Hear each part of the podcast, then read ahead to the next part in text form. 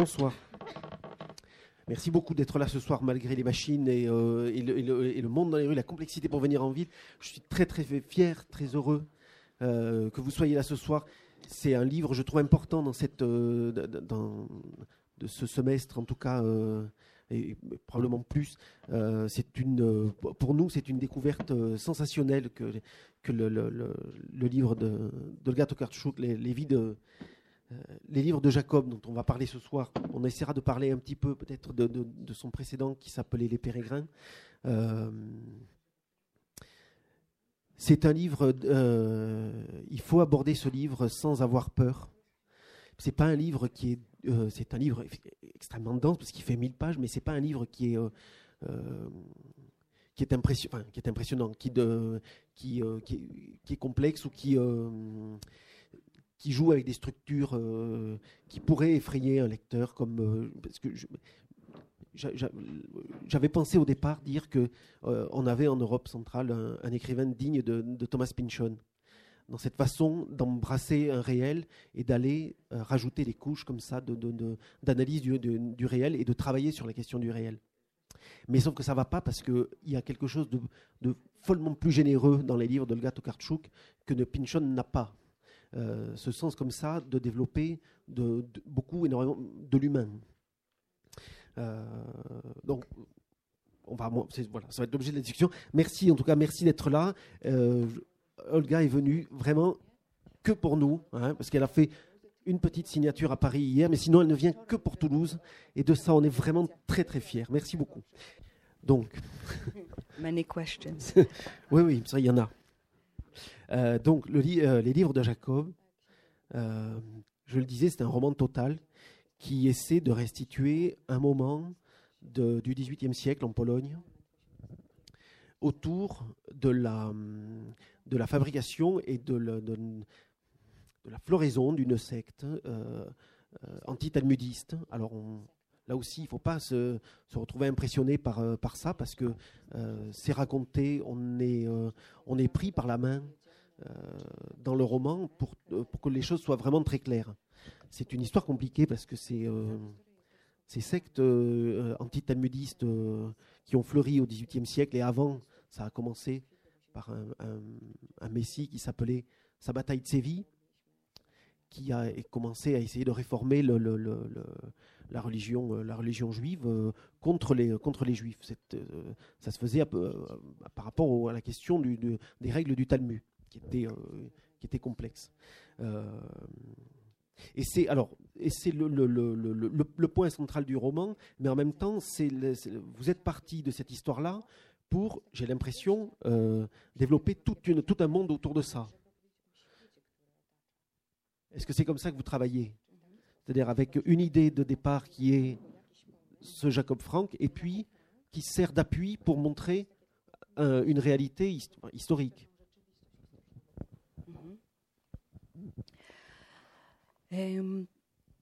Bardzo się cieszę, że Państwo tutaj przyszliście i że mamy taką wielką konkurencję, ale jednak wolicie książki niż wielkie maszyny. Alors tout d'abord, je voudrais vous dire que je suis très heureuse que vous euh, soyez là aujourd'hui et que ma- malgré la concurrence euh, de, ce qui se passe à Toulouse aujourd'hui, vous, euh, euh, je suis contente que vous préfériez les livres plutôt que les machines. Może na początku opowiem w ogóle, co mnie em, ujęło w tym temacie, którego się podjęłam. Euh, Peut-être qu'au début, je pourrais vous dire euh, pourquoi ce sujet m'a tellement fascinée. E, Wiele lat temu, jeszcze pod koniec 90. lat, znalazłam w małej księgarni e, wydawnictwo, e, książkę wydaną przez uniwersytet w małym nakładzie, która była opracowanym tekstem Księgi Słów Pańskich, czyli uczniów Jakuba Franka. Euh, il, y a, longtemps déjà, à la fin des années 90, j'ai trouvé dans une petite librairie, par hasard, un livre, une publication universitaire à faible tirage, et il s'agissait du livre des paroles du maître. C'était des chroniques écrites par les disciples de Jacob Frank. Kiedy zaczęłam czytać tę książkę, zdałam sobie sprawę, że jest to wspaniały, wielki temat na e, na jakąś pracę, na powieść albo na esej duży, byłam zafascynowana tą historią, która jest jednocześnie przygodowa, mm, pełna dziwnych zwrotów okoliczności, a z drugiej strony jest y, niezwykła, nieoczekiwana. I co najważniejsze, najbardziej dziwiło mnie to, dlaczego ta historia nie jest znana w Polsce, ani jak się potem dowiedziałam, nigdzie na świecie. Euh, et lorsque j'ai commencé à lire ce livre, je me suis rendu compte tout de suite qu'il s'agissait d'un sujet vraiment fabuleux et qu'il faudrait écrire quelque chose là-dessus, un roman ou peut-être un grand essai. Euh, j'ai été véritablement fascinée parce qu'il s'agissait d'une histoire pleine d'aventures, euh, une histoire très inattendue. Et ce qui m'a le plus étonnée, c'est que c'était une histoire qui était complètement inconnue en Pologne et je me suis aussi rendu compte que c'était la même chose dans le monde.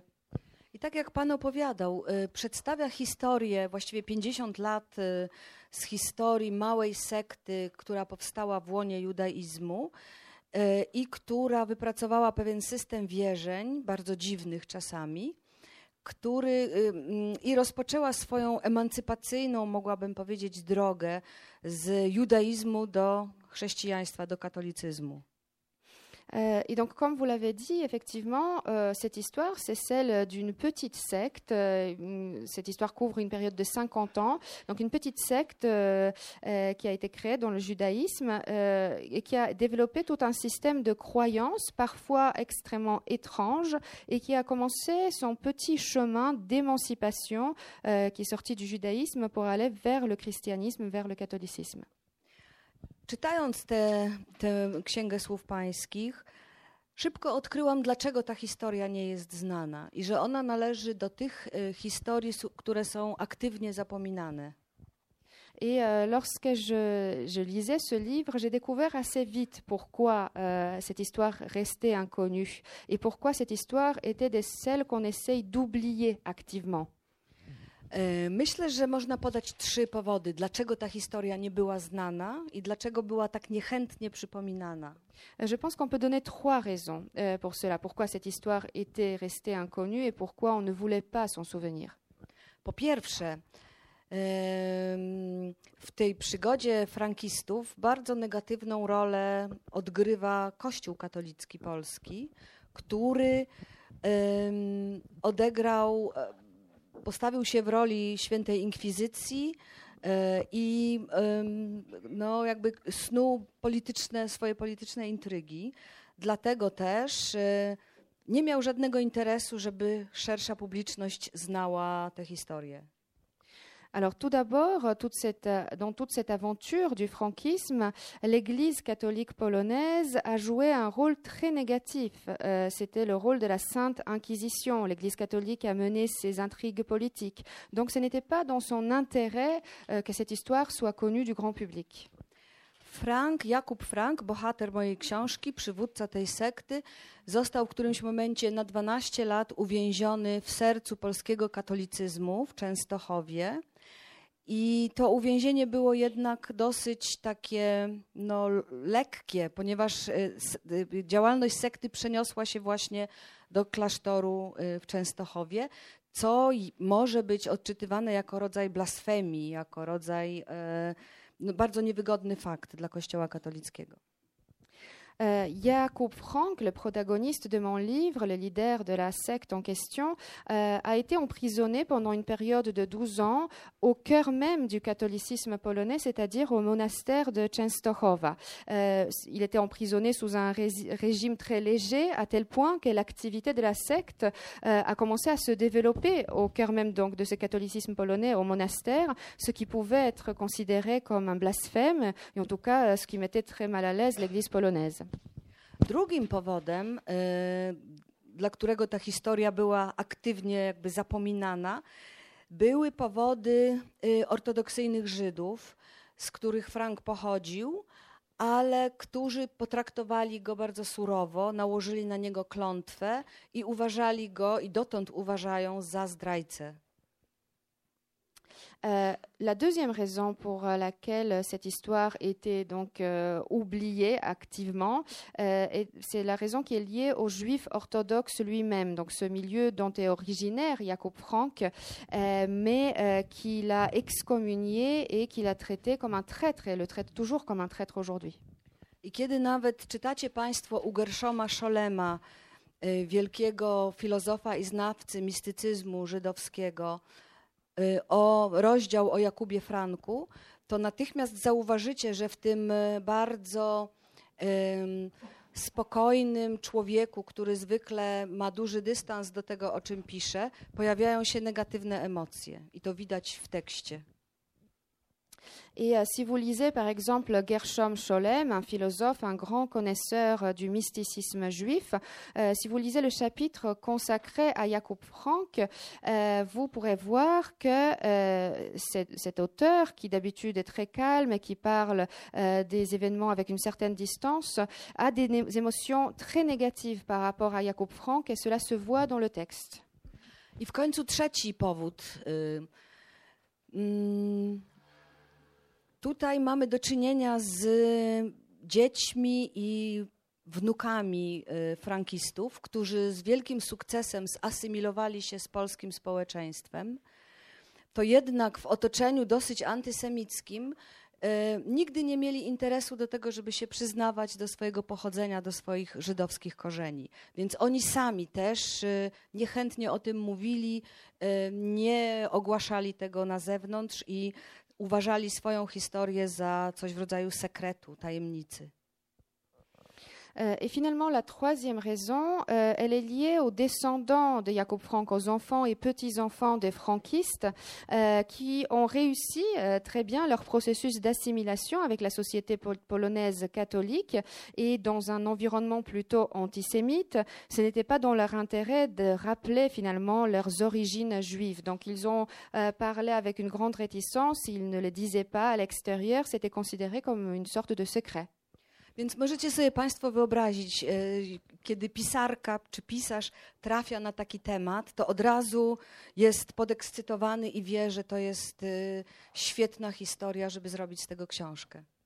E, donc vous pouvez imaginer ma réaction d'écrivaine. Je pense que tout écrivain, lorsqu'il rencontre un tel sujet, est très très excité et a très envie d'en de, de, faire un livre. Oczywiście nie zdawałam sobie sprawy z tego, że ta książka zabierze mi 8 lat mojego życia i że będę musiała zrobić ogromne jakby studia, ogromny research, żeby tę książkę napisać.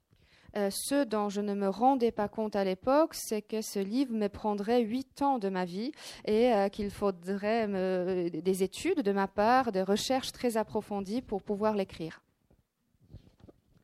Par, euh, on a l'impression des fois que le, le, roman fonctionne comme ça plus on entre dans la dans, dans, les intrigues qui composent l'intrigue, comme, des couches des, couches d'oignons. Le roman vient comme ça, se, grossir, grossir, grossir par euh, par accumulation, j'ai envie de dire. Est-ce que vous avez eu conscience dès, le début que ce serait un gros livre, mais peut-être pas à ce point-là, mais quand même un livre euh, où, où il y a un moment où vous vous êtes retrouvé euh, devant cette montagne? Nie, w ogóle sobie nie zdawałam sprawy z tego, w co się pakuje. Non, non, je ne me rendais absolument pas compte euh, de ce qui m'attendait. Myślałam na początku, że ta książka będzie miała 200 stron i że po prostu opiszę po kolei, co się wydarzyło, zrobię, jakby uporządkuję fakty. Y, natomiast bardzo szybko okazało się, że żeby opisać tę pojedynczą tę narrację, muszę jednocześnie przedstawić czy stworzyć kontekst historyczny, czyli przedstawić czytelnikowi czas, w którym to się dzieje. E, donc euh, au départ, je pensais que ce roman euh, compterait peut-être 200 pages et que j'allais décrire dans l'ordre tous les événements, tous les faits historiques. Mais quand même relativement vite, je me suis rendu compte pour, que pour mener cette narration principale, il fallait aussi que je présente tout le contexte historique pour montrer au lecteur le, à quel moment dans l'histoire aussi cette histoire se passait. I ponieważ głęboko wierzę, że główną tajemnicą y, powieści jest y, stosunek pisarza do detalu i że detal odgrywa taką wiodącą, ważną rolę w powieści, to y, bardzo mi zależało na tym, żeby stworzyć historię, która będzie krwista, która będzie właśnie bogata w detale, w, w drobne rzeczy, że, że czytelnik będzie miał możliwość przeczytania, jak ci ludzie żyli, jak wyglądali, co jedli, jak się ubierali, jak podróżowali. I te y, jakby przywołanie tego wszystkiego, odtworzenia było naprawdę bardzo trudne, ponieważ ja nie jestem historyczką z wykształcenia, nawet nie umiem pracować z dużą ilością informacji w jakiś poukładany sposób. Euh, et donc, je pense, je suis profondément convaincue que euh, dans le roman, ce qui fait son mystère, finalement, c'est euh, c'est l'attitude de l'écrivain par rapport aux détails et que les détails jouent un rôle extrêmement important. Je voulais que ce récit soit euh, un récit plein de chair, qu'il y ait tous, ces détails, toutes ces petites choses, que le lecteur sache comment les gens vivaient à l'époque, ce qu'ils mangeaient, les vêtements qu'ils portaient, comment ils voyageaient. Et cette évocation était assez difficile, euh, puisque je ne suis pas historienne de formation, et j'ai même beaucoup de mal parfois, euh, lorsqu'il y a beaucoup d'informations qui m'entourent, euh, d'y mettre de l'ordre. Donc les choses, elles se sont écrites dans, dans, dans l'ordre chronologique ou, ou, ou par, euh, par bloc? E, Nie, starałam się to pisać w porządku chronologicznym, bojąc się, że się pogubię w tym wszystkim. Euh, J'essayais vraiment de suivre l'ordre chronologique parce que j'avais peur de m'y perdre sinon. E, Przy tej książce, muszę to zaznaczyć, miałam duże wsparcie ze strony, jak już książka została napisana, e, ze strony konsultantów, które wydawnictwo wynajęło i ci konsultanci, historycy, em, akademicy, no, biegli w kulturze żydowskiej, w judaizmie, w tych wszystkich tematach związanych z mistycyzmem żydowskim i, i z wiedzą o religii żydowskiej, bardzo mi pomagali. I y, taka anegdota właściwie przychodzi mi teraz do głowy. A to najpierw. Mhm. Euh, et euh, il faudrait quand même que je souligne que j'avais un grand soutien de la part des consultants que la maison d'édition euh, a mis à ma disposition. Il s'agissait d'historiens, d'universitaires, d'experts qui connaissaient bien la culture juive, le judaïsme, le mysticisme juif, tous les détails de la religion juive. Et tous ces consultants m'étaient d'une grande aide et je voudrais peut-être maintenant citer une anecdote liée à cela. Kiedy książka już była gotowa i miała iść do druku w, na, w ciągu następnych dni, jeden z konsultantów, profesor Lęczewski, zadzwonił do wydawnictwa i powiedział, że znalazł błąd dosyć poważny. Mianowicie ziemniaki nie były znane y, w drugiej połowie XVIII wieku na Podolu. Owszem, jedzono ziemniaki w centralnej Polsce, ale tam, gdzie toczy się historia, w ogóle nie znano jeszcze ziemniaków. I w ostatniej chwili redaktorzy zamieniali w tekście wszystkie te momenty, gdzie ludzie jedli ziemniaki, na kaszę i na ryż. Euh, donc une fois que le livre était terminé, il devait partir à l'imprimerie dans le jour euh, su- suivant. Euh, un- L'un des consultants, le professeur Lenchevski, a appelé la maison d'édition pour dire qu'il euh, avait trouvé une erreur très sérieuse, à savoir que les patates qui euh, étaient représentées dans les livres n'étaient pas connues dans la région de Podoli euh, au 18 euh, dans la deuxième moitié du XVIIIe siècle. Les patates étaient mangées à l'époque en Pologne centrale, mais on ne les connaissait pas encore dans cette région-là. Et donc c'est vraiment au dernier moment que les correcteurs devaient changer toutes les patates citées dans le texte pour les remplacer par des céréales ou du riz. Dans, le portrait que vous faites de, de- Jacob Frank, non, je vais après, non, non, euh, pour rester dans, dans, dans, dans, la construction, parce qu'il y a quelque chose aussi qui est dans le qui est dans le roman, qui pourrait paraître passer pour une complexité, mais qui en fait ne l'est pas. C'est presque comme une presque comme une récréation. C'est que on n'a pas un seul narrateur, mais euh, on multiplie les euh, les, euh, les, les- les voix narratives dans le, dans le livre. Alors, on va, en parler. Il y, en, a une qui est la principale, qui est la, la- voix de Yenta, qui est un personnage très à part dans le livre euh, et très beau. Et puis, euh, il y a cette, qui j'imagine qui a dû être compliqué à, à- fabriquer pour vous, mais, euh, mais qui très étonnamment pour le lecteur est une, est une facilité en fait. On passe d'un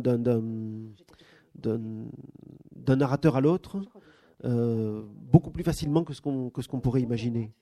Euh, est-ce que ça c'était un vrai enjeu aussi du, du, du livre E, Tak, dlatego że w tej książce opowiadam historię, która toczy się przez 50 lat i biorą w niej udział jakieś 30 postaci, mniej lub bardziej ważnych. Dzieją się bardzo skomplikowane rzeczy. I ten pierwszy narrator, którego wymyśliłam, czyli trzecioosobowy, niezależny narrator, który opowiada w czasie teraźniejszym wszystko, co się dzieje, po prostu nie był w stanie unieść tej całej historii.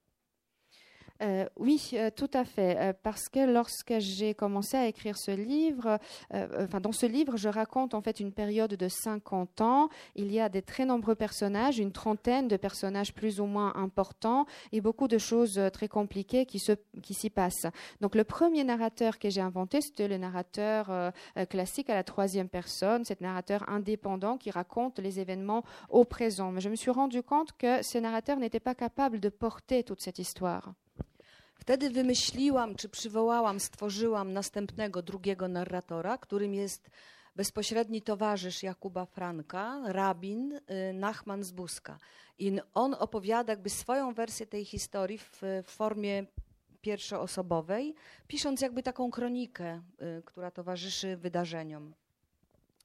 Euh, et j'ai donc inventé un deuxième narrateur.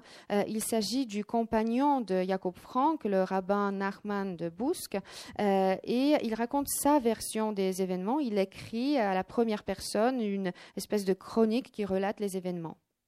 Ale i to było za mało. Mais c'était Euh. trop peu. I wtedy zrozpaczona i w takim poczuciu bezsilności, że sobie z tym nie poradzę, w jakimś momencie doznałam jakiegoś takiego olśnienia i wtedy przyszła mi do głowy postać Jęty, czyli takiej narratorki, która jest, myśmy to wymyśliły wczoraj w Paryżu, jak dron unosi się nad całą tą historią i widzi początek i koniec jednocześnie, zna wszystkie postaci, widzi pewne procesy polityczne, widzi historię. I to, to, to jej oko, ta jej perspektywa uratowała tę książkę. Euh, oui, et donc euh, dans un moment de désespoir où je me sentais vraiment très impuissante, j'ai eu une espèce d'illumination et ce personnage de Yenta m'est venu. Euh, ce narrateur que je comparerais peut-être à un drone, c'est la comparaison qui, qui m'est venue à l'esprit hier à Paris. En fait, son œil à elle voit tout, les débuts et la fin, voit tous les processus politiques, historiques. Et donc c'est finalement son point de vue et sa perspective qui ont permis de sauver le livre.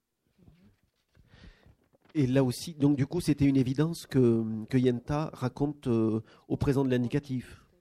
Contrairement à tous les autres, euh, à, à toutes les autres modes de narration qui sont au, au passé, là, c'est, on est sur un présent. euh, No tak, każdy z tych narratorów, z tych trzech narratorów ma niejako swój język, swój czas, którym opowiada, swój sposób ekspresji. Oni są różni. Na dodatek, ja nie wiem, jak jest we francuskim tłumaczeniu. W polskim tłumaczeniu mm, jest różnica w czcionce, w, w wielkości czcionki. Te czcionki różne dla każdego z narratorów. Euh, oui, oui, euh, chaque narrateur en fait a son propre langage, euh, ses propres moments où il raconte, euh, son propre mode d'expression. Je ne sais pas comment se présente la chose dans la version française du livre, mais dans la version polonaise, en fait, il y a des différences de police également. Donc il y a une police différente qui est utilisée à chaque fois qu'un autre narrateur prend la parole. Oui, c'est le cas aussi. Mhm. I jeszcze chciałabym dodać, że w tej książce są obrazki, co wcale nie jest dzisiaj współcześnie takie oczywiste. Et je voudrais ajouter encore qu'il y a des illustrations dans ce livre, ce qui n'est pas du tout évident dans euh, les livres d'aujourd'hui. Więc y, bardzo mi zależało, żeby ta książka sprawiała przyjemność w czytaniu i żeby te ilustracje nie ilustrowały bezpośrednio wydarzeń, tylko jakby dawały taki rodzaj mm, przybliżały nieco epokę, pokazywały w, w, w jakim rodzaju mentalności poruszamy się. I bardzo tu podobały mi się, każda księga zaczyna się taką kartką, ty, ty, z, kartą z y, Kirchera, który to był taki XVII-wieczny uczony niemiecki, który próbował stworzyć coś w rodzaju leksykonu czy albo słownika w wielu językach. I y, ta książka miała naprawdę światowy zasięg jego i była uniwersalna. Traktuje się dzisiaj ją jako pierwszy słownik właściwie, pier, pierwszy leksykon. Euh, euh, oui, donc euh, le plaisir que devaient éprouver les lecteurs en lisant le livre était très important pour moi. Et donc, j'ai voulu qu'il y ait des illustrations, pas forcément pour illustrer des événements concrets, mais plutôt pour nous faire vivre une époque, pour montrer aux lecteurs quelle était la mentalité de l'époque. Et par exemple, chacun des livres dont est composé le roman commence par une page qui est puisée dans Kirchner, un savant allemand du XVIIe siècle qui a écrit euh, euh, le premier dictionnaire euh, plurilingue. C'était un livre très connu à l'époque, à l'échelle mondiale, et il est considéré aujourd'hui comme le premier auteur de dictionnaire. Mais il y a une dimension effectivement encyclopédique dans, le roman, au-delà de la, au-delà des incursions d'images hein, qui ont une qui ont une fonction. mais je crois que c'est c'est pas pour rien si le livre commence précisément avec un moine euh, Bénédicte Chmielowski, mhm. qui a écrit une, euh, une, euh, un livre qui s'appelle La Nouvelle Acropole, qui est une espèce d'encyclopédie. Un petit peu comme aussi a fait Athanas Kirchner. et, le, le, livre, moi je crois, est quand même placé aussi sous le signe de cet encyclopédisme-là. Tak, ponieważ na jakimś poziomie ta książka jest o początku oświecenia w Europie. Pokazuje ten moment. Y kiedy idee oświeceniowe zaczynają jakby no, pojawiać się w głowach ludzi, ludzie zaczynają myśleć o tym, że ten świat, w którym żyją, jest możliwy do zmiany. To wydaje mi się, że to taka jedna z najbardziej fundamentalnych y, myśli, która się pojawiła w oświeceniu. Euh, oui, tout à fait, parce que je pense que ce livre parle aussi à un certain niveau du début de l'âge des Lumières en Europe, ce moment où les idées des Lumières commencent à arriver, euh, euh, ces idées apparaissent dans les têtes des gens et les gens commencent à penser qu'il est possible de changer le monde. Je pense que c'est une idée fondamentale qui est venue avec les Lumières. E, I mm, oczywiście oświecenie przebiegało inaczej tutaj we Francji, ponieważ dokładnie w tym samym czasie, kiedy ksiądz Chmielowski pisze swoją encyklopedię, y, Diderot pisze wielką encyklopedię tutaj we Francji. To, to, są zupełnie dwa różne podejścia, ponieważ ksiądz Chmielowski w gruncie rzeczy należy jeszcze do baroku, do tych ciemnych czasów i nie bardzo sobie umie poradzić e, z organizacją wiedzy. Euh, et donc, euh, on parle donc des Lumières, et euh, les Lumières, bien évidemment, ce n'était pas la même chose à l'est de l'Europe qu'en France, car au même moment où le père Bénédicte Chmielowski rédige son encyclopédie, Diderot écrit sa grande encyclopédie en France, et il s'agit de deux approches complètement, complètement différentes. en fait, le père Bénédicte, il appartient encore au baroque, à cet âge sombre, et il ne sait pas trop comment organiser les connaissances. I Jakub Frank też według mnie jest taką postacią gdzieś usadowioną na między, gdzieś na początku y, u źródeł y, oświecenia. Jego historia może być czytana jako nieprawdopodobna y, emancypacja dosyć niskiej klasy społecznej, biednych żydowskich kupców, którzy po 50 latach y, znajdują się na górze, u szczytu jakby klas społecznych. Jakub Frank umiera jako baron, jako polski baron we Frankfurcie. E, Et donc euh, Jacob Frank aussi est un personnage qui se situe justement à cette époque où les Lumières commencent. Son histoire et l'histoire de sa secte peut être lue également comme l'histoire d'une incroyable émancipation sociale, puisque des gens appartenant à une classe sociale basse, des pauvres marchands juifs, en 50 ans arrivent au sommet de la société. Jacob Frank, lorsqu'il meurt près de Francfort, euh, il meurt en tant que baron polonais. Alors, oui, euh, il y a cette position de, de, de, Jacob Frank qui est. Euh, dans, dans, le grand, justement, dans, dans, ce grand moment du XVIIIe siècle des Lumières, j'ai trouvé qu'il y a un moment où vous, vous mettiez en opposition le, ce, le, ce, lieu en Pologne. C'est à partir du moment où Frank va aller à côté de, à côté de Vienne, où là, il va se retrouver confronté vivre une vie beaucoup plus bourgeoise d'une part, beaucoup moins conforme à celle de, ses idéaux de départ, mais se retrouver aussi là, j'ai l'impression que le livre euh, prend une, une, coloration différente, où on a, on a conscience quand il est à Vienne, effectivement, d'être dans le 18e siècle des Lumières, et par contraste, on a l'impression que la Pologne de cette époque-là ne l'était pas du tout. Tak, bo ta podróż, ta podróż w przestrzeni jest poniekąd też podróżą w czasie.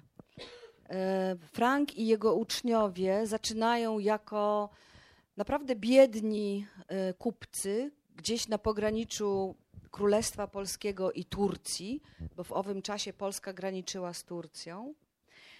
E, następnie po uwięzieniu w Częstochowie, kiedy Frank zostaje uwolniony, on po prostu ucieka do Austrii, chroniąc się na dworze właściwie pod skrzydłami cesarza Józefa i słusznie pan zauważył, że wtedy staje się jakby mieszczaninem, czyli jakby doświadcza, mm, wchodzi jakby na wyższy poziom klasowy. Ale po y, skandalach, które tam się wokół niego dzieją, znowu ucieka cały y, dwór Franka razem z nim do Frankfurtu, do Offenbachu, koło Frankfurtu nad Menem, gdzie Frank żyje już na poziomie arystokraty. Mm, dostaje ogromny zamek w Offenbachu, który stoi do dziś. Sprowadza tam wszystkich swoich wyznawców i tworzy takie jakby mini państewko e, rządzone przez niego i, i przez jego córkę. Euh, oui, parce que ce voyage dans l'espace est aussi euh, en quelque sorte un voyage dans le temps. Euh, Jacob Frank commence en tant que marchand pauvre quelque part à la frontière entre le royaume de Pologne et la Turquie, car à l'époque, le royaume de Pologne avait une frontière avec la Turquie. Ensuite, il est emprisonné à Częstochowa. Après la fin de son emprisonnement, il fuit tout simplement en Autriche, où il côtoie l'empereur Joseph. et vous l'avez très bien remarqué, il à partir de ce moment-là une existence bourgeoise. Euh, mais après des scandales qui l'entourent là-bas, il fuit à nouveau et Franck, avec toute sa cour, euh, euh, se rend à Offenbach, près de Francfort. et là-bas, il vit comme un aristocrate. il reçoit un château, un château qui existe encore aujourd'hui. Il fait venir tous ses adeptes et il règne sur cette, ce mini-État, cette mini-principauté avec sa fille. Mhm. Historia właściwie nie kończy się z jego śmiercią we Frankfurcie y, w 1796 roku, ponieważ y, trwa jeszcze jakby w, w następnym pokoleniu jego uczniów. I tak na przykład wielu jest z jego uczniów, y, czyli dzieci frankistów, brało czynny udział w rewolucji francuskiej. Jest tutaj postać takiego Juniusa Freya, który zresztą zginął na gilotynie e, razem z Dantonem tu we Francji. Euh, et d'ailleurs, l'histoire ne se termine pas avec la mort de Jacob Frank euh, à euh, Francfort en 1796, parce qu'on raconte aussi la génération suivante de ses adeptes. Il s'agit d'enfants de franquistes, dont certains, assez nombreux, ont participé activement à la Révolution française. Nous avons d'ailleurs un personnage dans ce livre, Junius Frey, qui a été guillotiné en France en même temps que Danton. Dużo uczniów Franka wróciło do Polski i po no, takiej bardzo udanej asymilacji budowali, budowali oni e, klasę średnią, burżuazję y, w Polsce i do tej pory wiele nazwisk jest bardzo dobrze zapisanych w polskiej historii. Euh, et euh, ensuite, beaucoup de disciples sont retournés en Pologne et après une assimilation très réussie, euh, ils ont constitué la classe moyenne, la bourgeoisie polonaise et beaucoup de noms de, franquistes sont encore connus dans l'histoire de la Pologne. Także jak widzicie Państwo, ta historia jest niesamowicie ciekawa. Y, Tyle zwrotów akcji jak w westernie co najmniej. Euh, donc vous voyez que c'est une histoire extrêmement intéressante avec plein de tournants, enfin plein de choses qui euh, changent comme dans un western au moins. Il y a quand même un moment où vous mettez à, déc- à- vous mettez à jour euh, l'im- l'imposture, hein. L'imposture fondamentale euh, religieuse. C'est qu'on comprend que euh, tout ce qu'ils ont fait, c'est pour avoir des, euh, des, des terres, pour avoir un lieu. Et que, et que il y a à ce moment-là, la religion, elle passe bien après. euh, il reste des, euh, il reste des, pratiques euh, qui sont celles de la secte, avec des, choses extrêmement précises, des modes de fonctionnement, mais, mais, mais il y a un moment où le lecteur ne peut plus y croire. Et, pourtant, vous, vous n'êtes jamais ni dans la géographie, ni dans le, ni, dans, ni dans l'inverse, ni dans, ni dans le réquisitoire contre Jacob Frank. On a l'impression que dans le livre, vous restez, enfin, où la, la- la- oui, la personne qui est derrière le, le- le narrateur est, est extrêmement euh, euh, détachée de ça. Mm. Wydaje mi się, że w ogóle pisanie powieści, y, ktoś, kto jest jakby szybki w sądzeniu, to nie powinien się brać za powieści. Dlatego, że powieść opisuje zawsze jakąś rzeczywistość na wielu poziomach, w związku z tym to jest zawsze bardzo skomplikowane. Euh, oui, je pense que si quelqu'un porte des, porte des jugements très facilement et très vite, euh, il ne devrait pas écrire de roman parce que dans tout roman, il y a euh, des choses qui se passent à différents niveaux et donc euh, la situation est toujours très complexe. Jakub Frank był dla mnie postacią bardzo trudną do opisania. Miałam ambiwalentny stosunek do niego. Czasami wydawał mi się bardzo e, no, wspaniałą osobą, odważną, niezwykle em, taką e, przebojową. To był człowiek mądry, niewątpliwie, mający talenty polityczne, e, człowiek refleksyjny. Y, Z drugiej zaś strony był to człowiek o pewnej psychopatycznej osobowości, osobowości, tak jak wielu przywódców sekt. Kiedy pisałam tę książkę, studiowałam książki psychologiczne i socjologiczne o sektach, jak takie sekty funkcjonują, jakie są zasady trzymania ludzi przy sobie. Euh, donc Jacob Frank était un personnage très difficile à décrire pour moi et j'ai toujours eu une attitude très ambiguë à son égard. Parfois, euh, il me paraissait être euh, un personnage extraordinaire, courageux. Il a été très certainement, très été très intelligent. Il avait un talent politique. il réfléchissait beaucoup, mais d'un autre côté, il était un petit peu psychopathe, comme beaucoup des leaders de sectes. Et d'ailleurs, en écrivant ce livre, j'ai lisé beaucoup de livres euh, euh, sur la psychologie ou la sociologie des sectes pour comprendre comment les sectes fonctionnent et comment on arrive à maintenir les adeptes à l'intérieur. Zresztą, y, jeżeli się weźmie dokumenty historyczne, które opisują tę postać, to widać, jakie wielkie wzbudzał on, Jakub Frank, emocje. Że ludzie, którzy byli mu przyjaźni, opisywali go jako przystojnego, y, inteligentnego, elokwentnego, w ogóle czarującego człowieka, a na przykład opisy ludzi, którzy byli mu absolutnie przeciwni. Jest taki dokument y, żydowski, który go opisuje. Wręcz piszą, że był to człowiek fizycznie odrażający, że wydawał jakieś skrzekliwe dźwięki, nie umiał się wypowiedzieć, był odrażający, w ogóle i nikt nie chciał z nim rozmawiać. Więc sam już w tamtym czasie stosunek do niego był niezwykle skomplikowany i ambiwalentny. Euh, D'ailleurs, dans les documents historiques qui décrivent Jacob Frank, qui parlent de lui, on voit qu'il devait susciter des grandes, grandes émotions. Il y a d'un côté ceux qui lui étaient favorables, qui le décrivaient comme euh, quelqu'un quelqu'un de très beau, intelligent, éloquent, charmant. Euh, mais d'un autre côté, il y a aussi des descriptions de la part de ses adversaires. Il y a par exemple un document juif dans lequel on peut lire qu'il était euh, physiquement répugnant, qu'il avait une voix criarde, qu'il ne savait pas s'exprimer, que c'était un personnage abject. Euh, donc déjà à l'époque, euh, on voit cette ambiguïté, euh, cette ambivalence des, des, des personnes par rapport à Jakub Frank.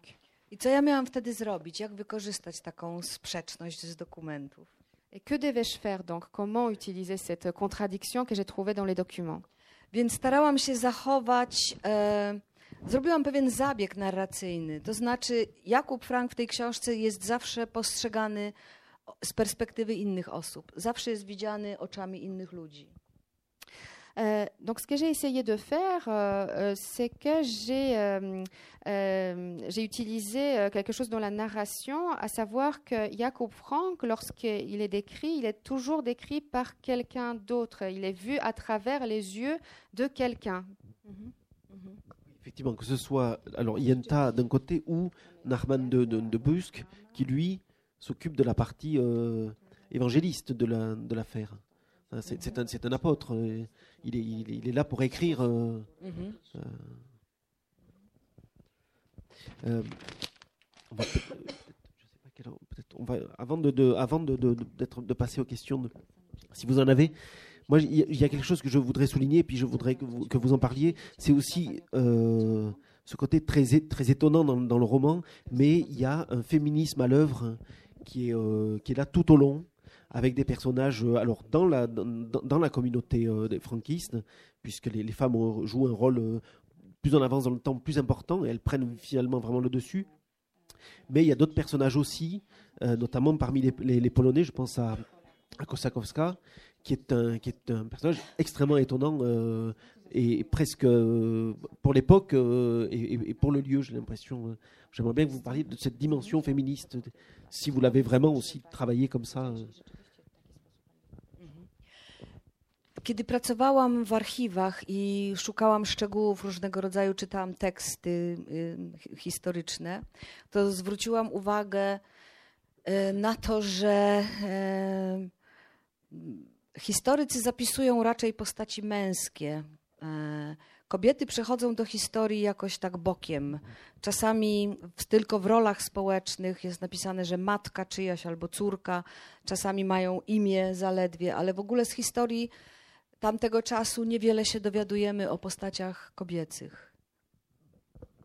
Euh, oui, lorsque je cherchais dans les archives des détails, euh, lorsque j'ai étudié les textes historiques, je me suis rendu compte que les historiens euh, n'écrivaient finalement que sur les hommes à l'époque. Les femmes étaient peut-être présentes d'une certaine manière dans l'histoire, mais souvent on parlait juste de leur rôle social. C'était la mère de quelqu'un ou la fille de quelqu'un, ou parfois un prénom était cité. Mais en fait, lorsqu'on regarde les textes historiques, on se rend compte qu'on ne sait pas grand-chose sur les femmes de l'époque. I oczywiście jako osoba żyjąca w XXI wieku wiem, że nie ma życia bez kobiet, nie ma, i że kobiety tak samo tworzą historię. Więc postawiłam sobie za cel taki trochę jakby rewindykacyjny, żeby przywrócić kobiety do tej historii, co kosztowało mnie niezwykle dużo pracy. Et bien sûr, en tant que personne qui vit au XXIe siècle, je sais très bien que la vie n'est pas possible sans les femmes et que les femmes, elles aussi, euh, participent à l'histoire. Et donc, c'était mon objectif, en quelque sorte, ma revendication. En fait, je voulais rétablir euh, le, le, rôle des femmes dans l'histoire, ce qui m'a coûté beaucoup de travail. Było to Było to łatwiejsze w przypadku postaci historycznych, tak jak Kosakowska i Drużbacka, ta poetessa, ponieważ jak pokopałam w archiwach, to udało mi się znaleźć zupełnie nieznane listy Kosakowskiej i z tych listów wyłoniła się osobowość niezwykle mocna, kobiety polityczki, która nie mogąc jawnie prowadzić polityki, bo nie było takich szans, nie, nie mogła być w parlamencie, to zjeżdżała do Warszawy zawsze, kiedy zwoływał się polski parlament i prowadziła coś w rodzaju, coś w rodzaju salonu, gdzie pociągała za sznurki różnych stronnictw politycznych i po prostu była graczem politycznym. Euh, c'était beaucoup plus facile euh, pour ce qui est des personnages historiques, par exemple la Palatine Kosakowska ou encore Elżbieta Drużbacka, la poétesse. Pour ce qui est des Kosakowska, en fouillant dans les archives, par exemple, j'ai trouvé ses lettres complètement inconnues jusqu'à présent et euh, j'ai pu déduire donc sa personnalité. C'était quelqu'un de très fort. C'était une femme politique. Elle ne pouvait pas participer activement à la vie politique à l'époque. Elle ne pouvait pas siéger au Parlement. Mais à chaque fois que le Parlement se réunissait à Varsovie. Elle y venait et elle euh, ouvrait une espèce de salon et elle était actrice des événements politiques. Gorzej było w przypadku tych kobiet, y, na przykład z otoczenia Franka, które pojawiały się tylko w dokumentach y, po imieniu, albo nawet bez imienia, tylko było napisane, że żona tam któregoś y, Haima na przykład, ona nosiła klucze w Iwaniu. Na przykład takie zdanie jedno. Euh, c'était beaucoup plus difficile pour ce qui est des femmes dans l'entourage de Jacob Frank, parce que dans les documents historiques, on retrouve parfois leurs prénoms, mais parfois elles sont même citées sans leur prénom. On dit que la femme de Haïm, par exemple, c'était celle qui portait les clés à Iwanie. I wtedy zadawałam sobie pytanie, co to znaczy? Jest komuna, w której, którą oni tworzą, jest kobieta, żo, żona, która nosi klucze do wszystkich magazynów, do drzwi, do, do sejfów być może, czy do jakichś skrytek, gdzie trzymano pieniądze, odzież.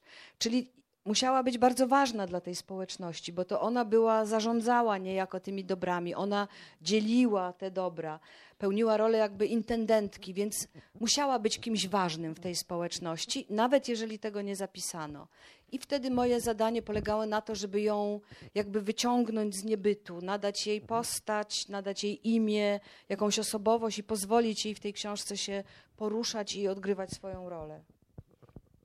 Donc qu'est-ce que cela voulait dire? Si dans une commune, il y avait la femme de quelqu'un qui était celle qui était responsable de toutes les clés, toutes les clés, les clés de toutes les portes, des entrepôts, peut-être de coffres forts, cela voulait dire sans doute que c'était quelqu'un d'important euh, qui gérait finalement, qui gestionnait tous les biens. C'était voilà une espèce de, gestionnaire. Et, donc elle devait avoir un rôle important. Et mon rôle donc euh, était de lui donner un prénom, de lui donner une personnalité et de recréer finalement euh, sa place dans cette communauté. Więc y, mam, mam, mam wrażenie, że zrobiłam jakby dobry, sprawiedliwy uczynek, przywracając te kobiety do, do historii, i w ten sposób ta opowieść stała się no, po prostu bogatsza, bardziej wielowymiarowa. Euh, donc j'ai tout simplement l'impression d'avoir accompli une bonne action en rétablissant le rôle de ces femmes dans la communauté. Cette histoire est devenue euh, plus riche grâce à cela. Tutaj bym dodała jeszcze taki komentarz bardzo współczesny, ponieważ y, powieść historyczna jest paradoksalnym gatunkiem, ponieważ y, powieść historyczna zawsze jakby, y, y, mimo tego, że opisuje przeszłość, to jednak ta przeszłość jest opisywana narzędziami z teraźniejszości. Czyli niejako projektujemy, my, pisarze, projektujemy w przeszłość to, co sami wiemy o, o tym, jak funkcjonuje człowiek, o jego emocjach, o jego y, psychologii. Czyli w jakimś sensie powieść historyczna nie istnieje, można by było powiedzieć. Jest tylko zawsze nasze wyobrażenie o tym, jak, jak ta historia wyglądała.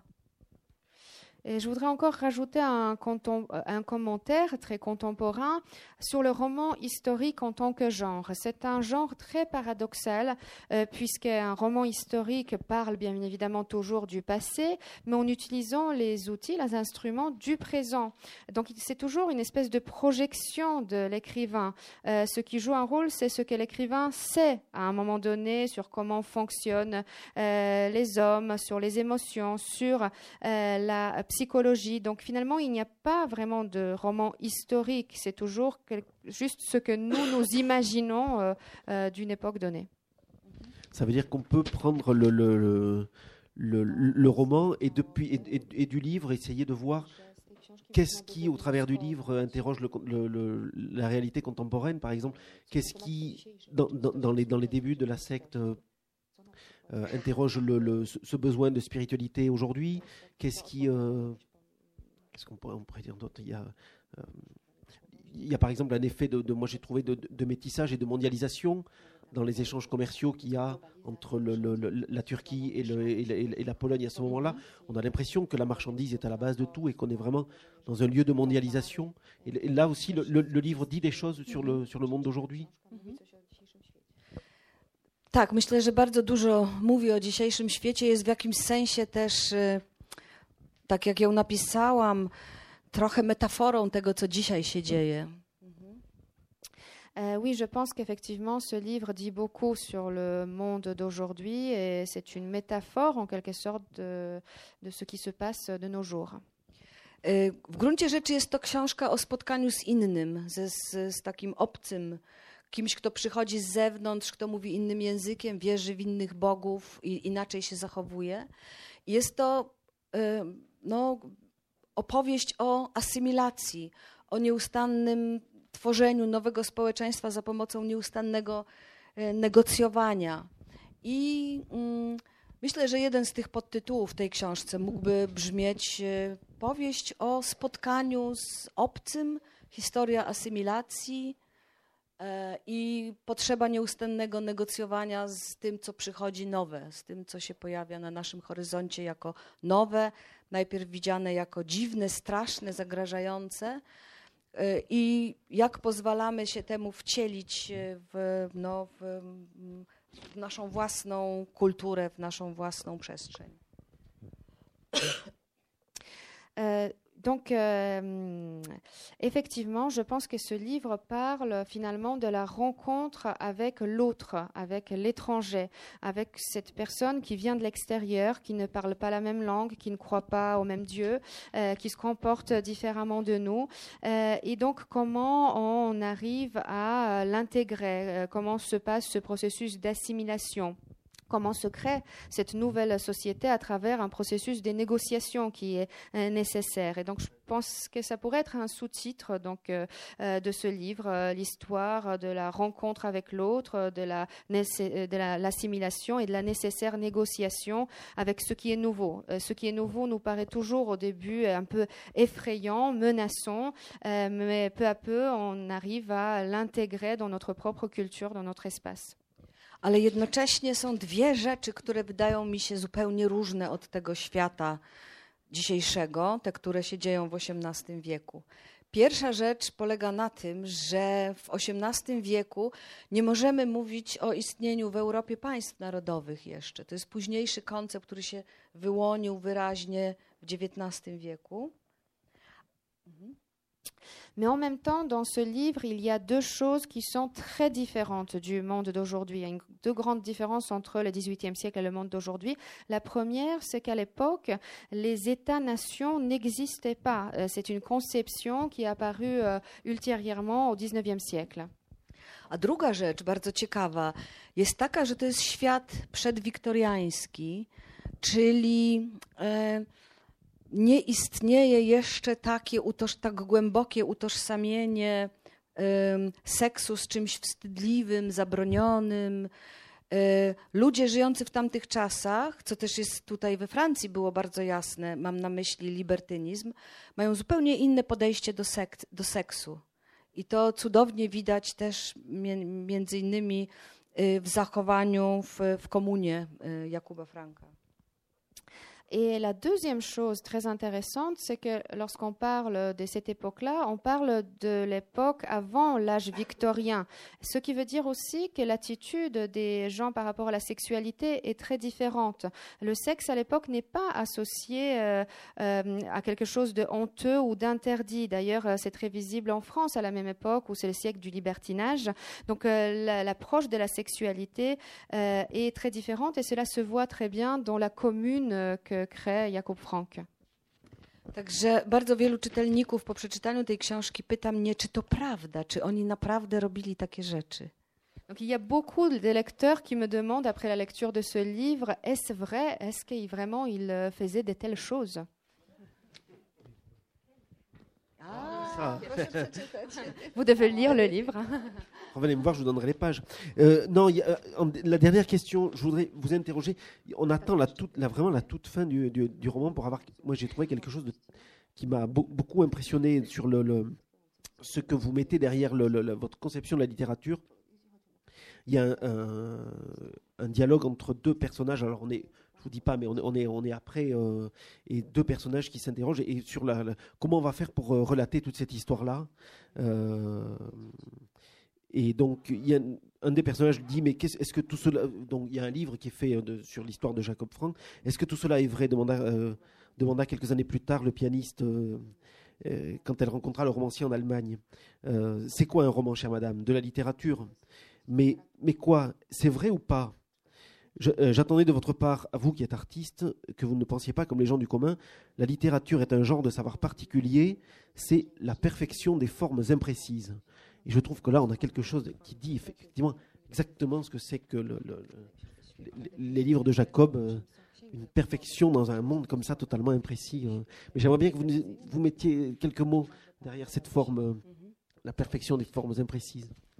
Tak, uważam, że y, powieść jest y, najdoskonalszym gatunkiem literackim, jaki istnieje.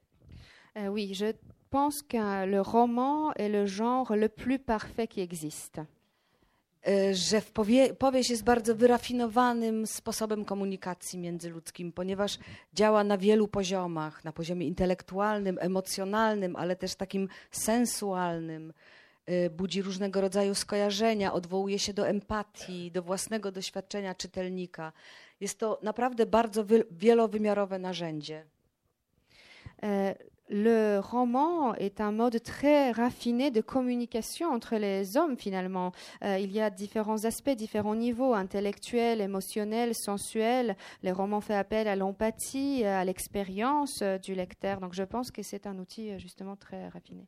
Więc dlatego wybrałam ten, gatunek do opisania historii Jakuba Franka, y, ponieważ na początku myślałam, że lepiej będzie napisać esej taki, mm, no, który to wszystko opowie w bardziej intelektualny i taki erudycyjny sposób. Ale uznałam, że powieść będzie działała jakby szerzej i mocniej. Euh, donc euh, c'est pour cela que j'ai choisi le roman pour raconter euh, l'histoire de Jacob Frank. Au départ, je pensais que je pourrais en faire plutôt un essai pour raconter les événements d'une manière un peu plus intellectuelle, érudite. Mais je me suis dit qu'un roman serait quelque chose de beaucoup plus fort et qui permettrait d'avoir un contexte plus large.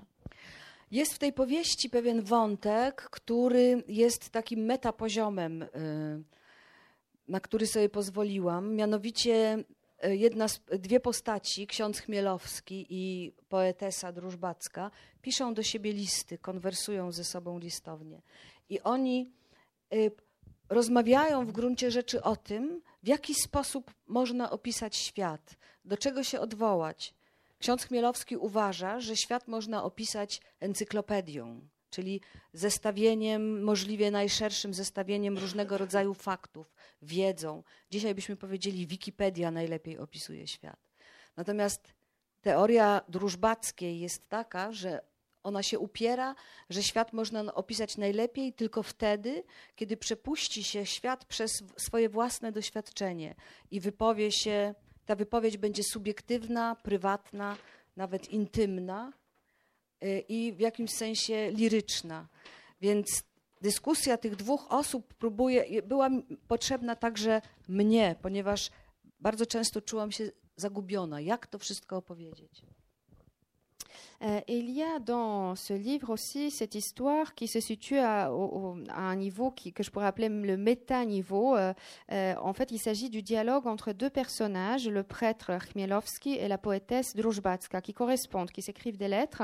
Et finalement, dans ces lettres, ils parlent euh, de la meilleure- manière qu'il existe de décrire le monde. Selon le prêtre Chmielowski, c'est l'encyclopédie qui permet de mieux le décrire. Donc il faut essayer de ramasser toutes toutes les connaissances possibles, tous les faits. Donc finalement, dans le monde d'aujourd'hui, ce serait peut-être le Wikipédia qui décrirait le mieux le monde.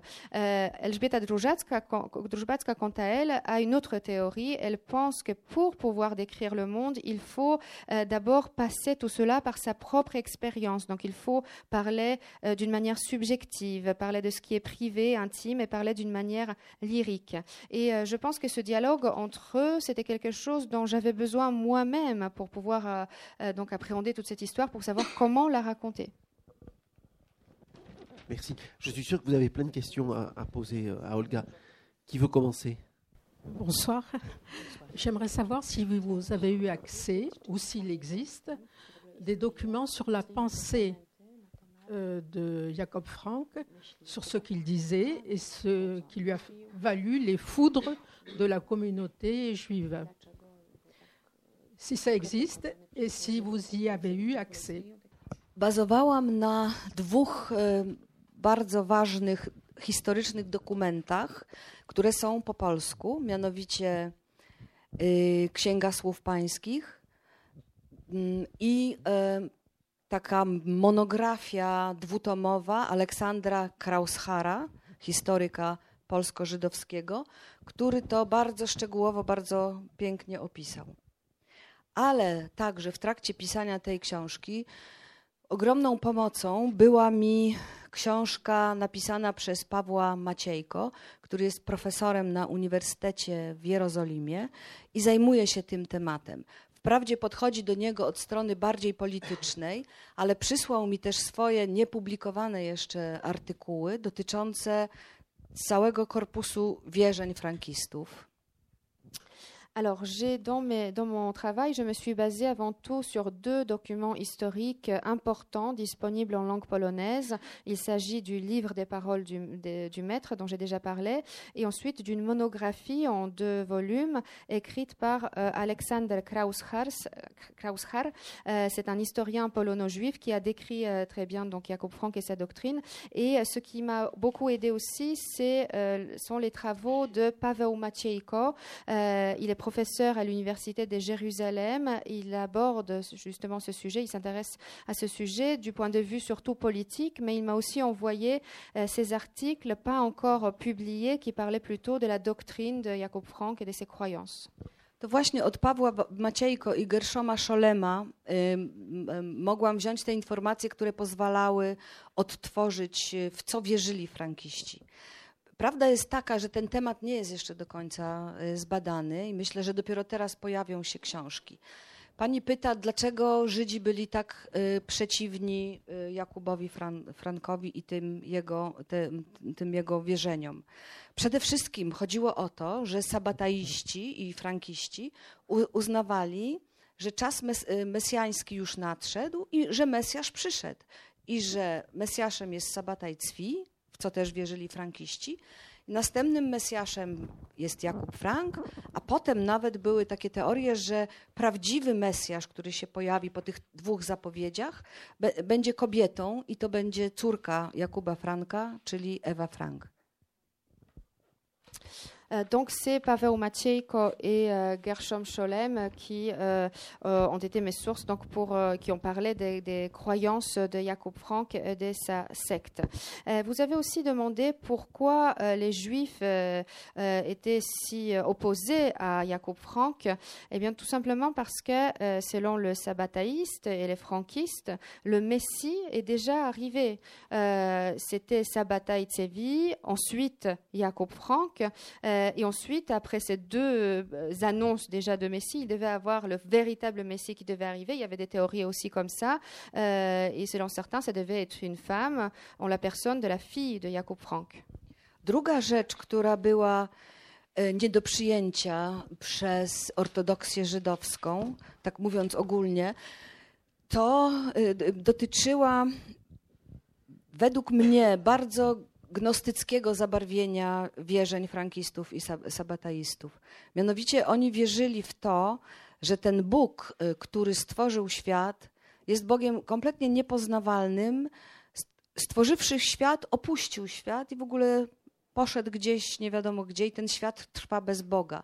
to, co my uważamy, tę, ten byt, który my uważamy za Boga, jest zaledwie ograniczonym demiurgiem. I jak się można domyśleć, taka teza była kompletnie nie do przyjęcia przez, ani przez chrześcijan, ani przez Żydów. Et la deuxième chose qui était inacceptable pour les juifs orthodoxes, c'est toute cette coloration gnostique de la doctrine de Jacob Frank. Euh, selon eux, Dieu euh, ne pouvait pas être connu. Dieu, c'était quelqu'un qui a créé le monde et ensuite s'en est allé. On ne sait même pas euh, où. Donc, il y a une espèce de monde sans Dieu et cet être auquel on croit, c'est tout simplement un démiurge. Et donc, c'est c'était une thèse qui était tout simplement inacceptable à la fois pour les juifs et pour les chrétiens.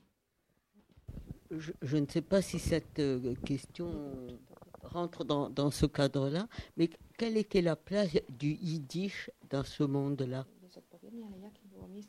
De la langue yiddish Bardzo ciekawe pytanie, C'est une question très intéressante.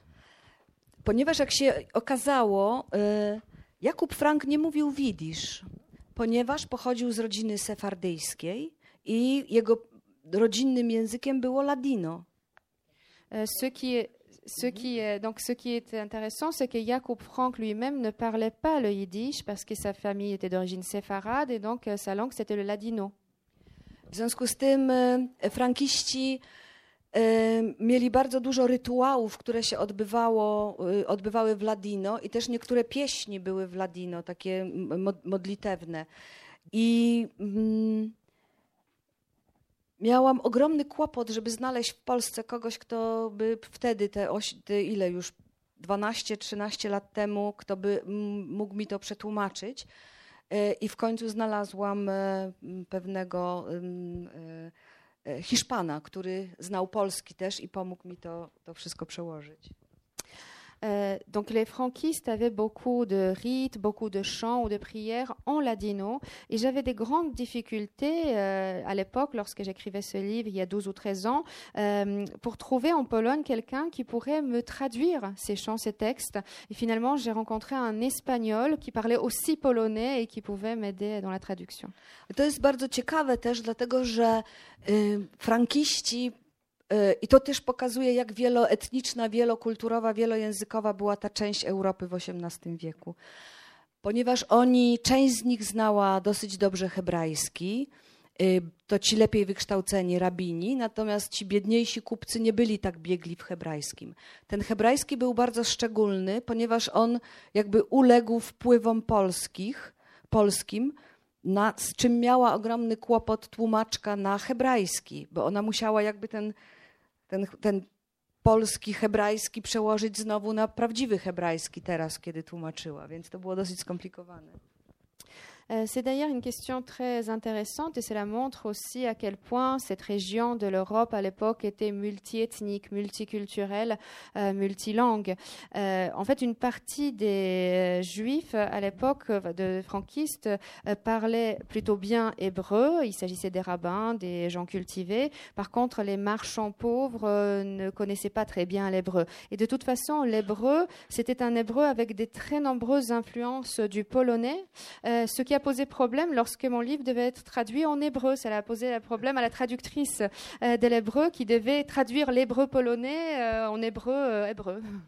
Więc frankiści mówili e, w ladino, niektórzy z nich mówili, e, znali hebrajski, hebrajski, inni mówili w jidysz, ale nie Jakub Frank, mówili po turecku, em, część z nich mówiła po niemiecku. Jakub Frank nauczył się mówić w więzieniu w Częstochowie po polsku i od tego momentu ustanowił język polski jako język y, sekty. Nie wolno było mówić w innych językach w sekcie, na przykład w Offenbachu, między sobą, tylko po polsku. Donc, les franquistes parlaient le ladino, parlaient l'hébreu pour certains d'entre eux. Euh, D'autres parlaient euh, le yiddish, mais pas Jacob Frank lui-même. Euh, ils euh, connaissaient le turc, une partie connaissait l'allemand. Et Jacob Frank lui-même a appris lors de son emprisonnement au monastère de Częstochowa le polonais. Et c'est à partir de ce moment-là qu'il a décrété que le polonais était la langue officielle de la secte. Et il était même interdit de communiquer dans d'autres langues que le polonais, par exemple lorsqu'il se trouvait à Offenbach. Dlatego y, te kroniki zostały spisane po polsku. I dzięki temu miałam do nich cudowny dostęp. Et c'est grâce à cela justement que ces chroniques qui relataient les, les événements autour de la vie de Jakub Frank ont été rédigées en polonais et c'est grâce à cela que j'ai pu avoir accès à ce document.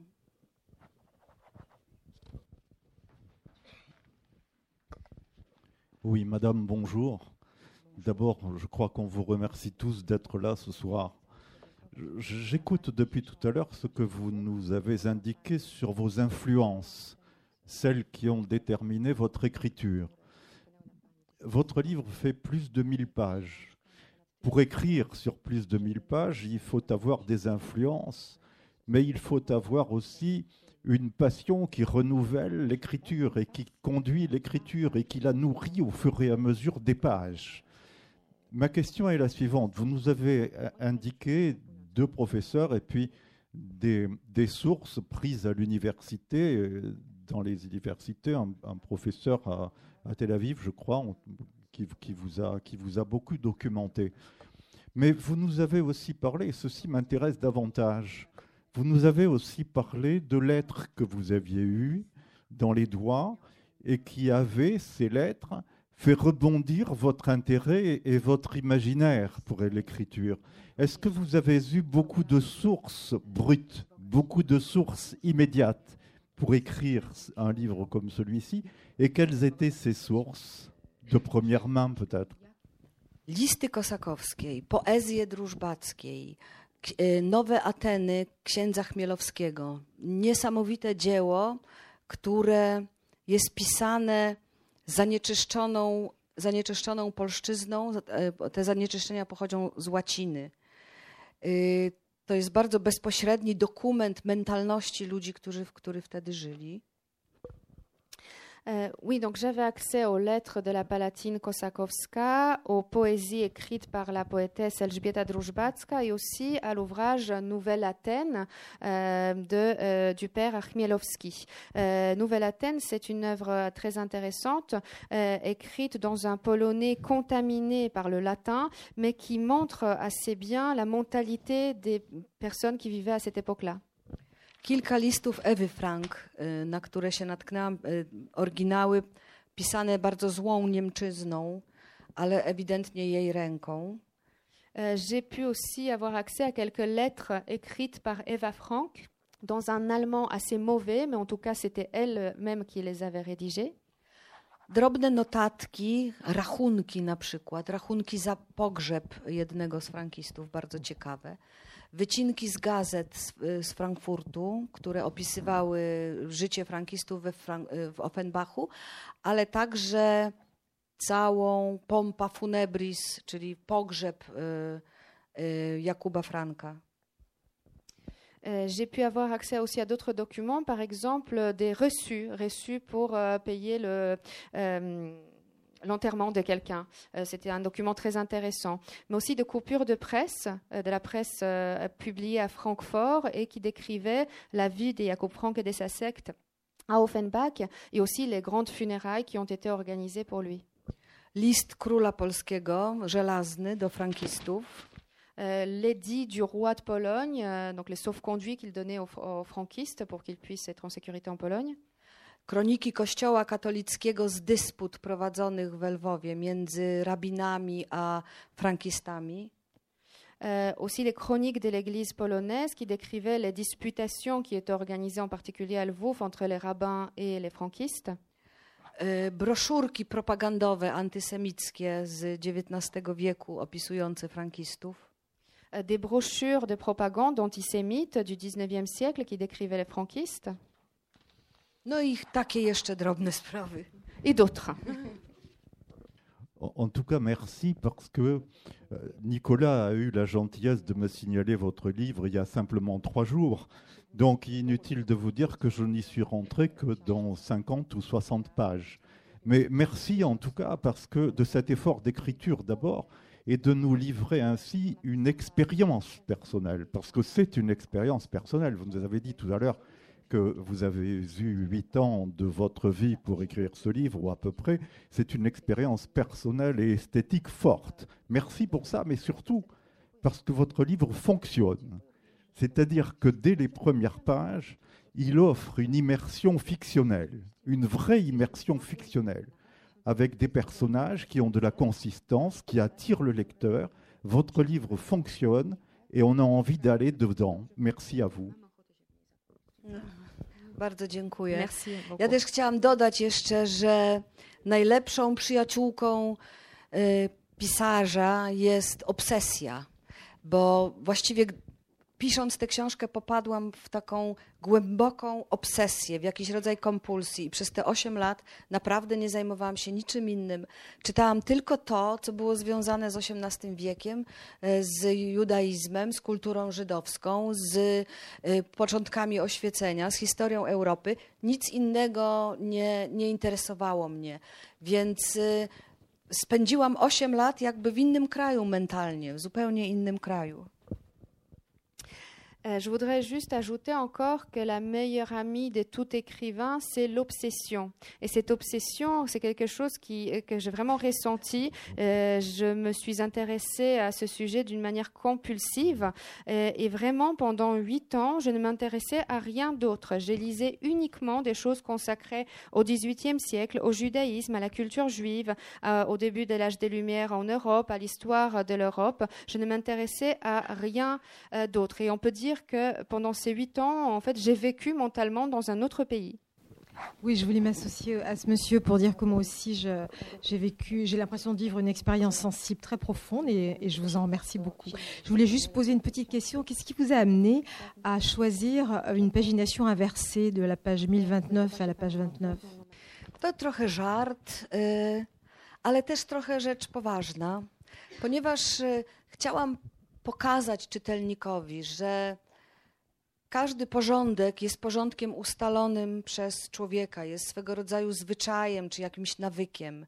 I że właściwie możemy czytać książki z, z, jakby z lewej do prawej, ale też nie ma powodu, żeby nie czytać i nie pisać książek z drugiej strony. I był to jakiś z mojej strony ukłon też wobec całej literatury pisanej po hebrajsku, przecież od, tej, y, od innej strony niż literatura pisana w Europie. Także taki wielki pokłon, wdzięczność, że miałam możliwość podróży w tamtą stronę. Y, No i taki trochę prowoka- taką prowokacja wobec y, czytelnika, że to, że każdy porządek y, może być traktowany jako nietrwały, że zawsze można go zmienić. C'était un petit peu une plaisanterie, mais c'était aussi en partie sérieux. En fait, je voulais montrer au lecteur que chaque ordre est quelque chose de décidé par l'homme. C'est une histoire de coutume, d'habitude. Euh, on peut très bien, effectivement, écrire des livres et lire des livres de gauche à droite, mais on peut le faire dans le sens inverse. C'était bien évidemment aussi un hommage aux livres écrits en hébreu. Euh, et euh, donc, c'était l'expression de ma reconnaissance. J'étais très contente d'avoir pu euh, voyager dans cette direction. Donc, à la fois cet hommage et cette provocation euh, par rapport au lecteur pour lui montrer aussi que tout ordre peut être changé à tout moment. J'ajouterais que ça, participe de l'exotisme aussi. On se dilue dans le livre et il y a un moment, on sait euh, le nombre de pages qu'il nous reste à lire, du coup, mais pas ce qu'on a lu. Et, du coup, ça inverse complètement le. et on est dedans, quoi. On s'arrête là, on passe à la dédicace. Olga, merci beaucoup pour tout ce que vous nous avez livré. Merci beaucoup. Donc, Olga est disponible pour dédicacer les, les- les romans, bien sûr.